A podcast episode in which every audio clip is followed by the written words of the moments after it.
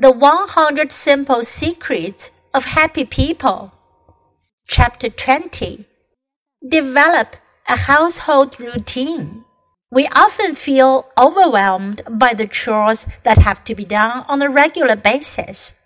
We clean the kitchen, then the living room needs to be vacuumed, the yard needs to be mowed, and 16 other things need to be done. Set up a reasonable schedule to do your work.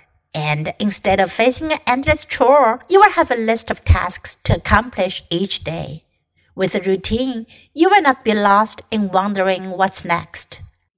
Ernie is a teacher. He often tells his students that while he loves teaching, a part of him would love to be a builder. What is so great about builders? Ernie admires the fact that builders have to do things in an orderly process. They start by laying the foundation. Then they put up the walls, the roof, the floors. Not only is it orderly, it is also easy for builders to assess their progress. At any time, builders can immediately see what has been accomplished. Ernie tells his students that when they take on tasks, especially major recurring chores like homework or housework, they need to emulate builders.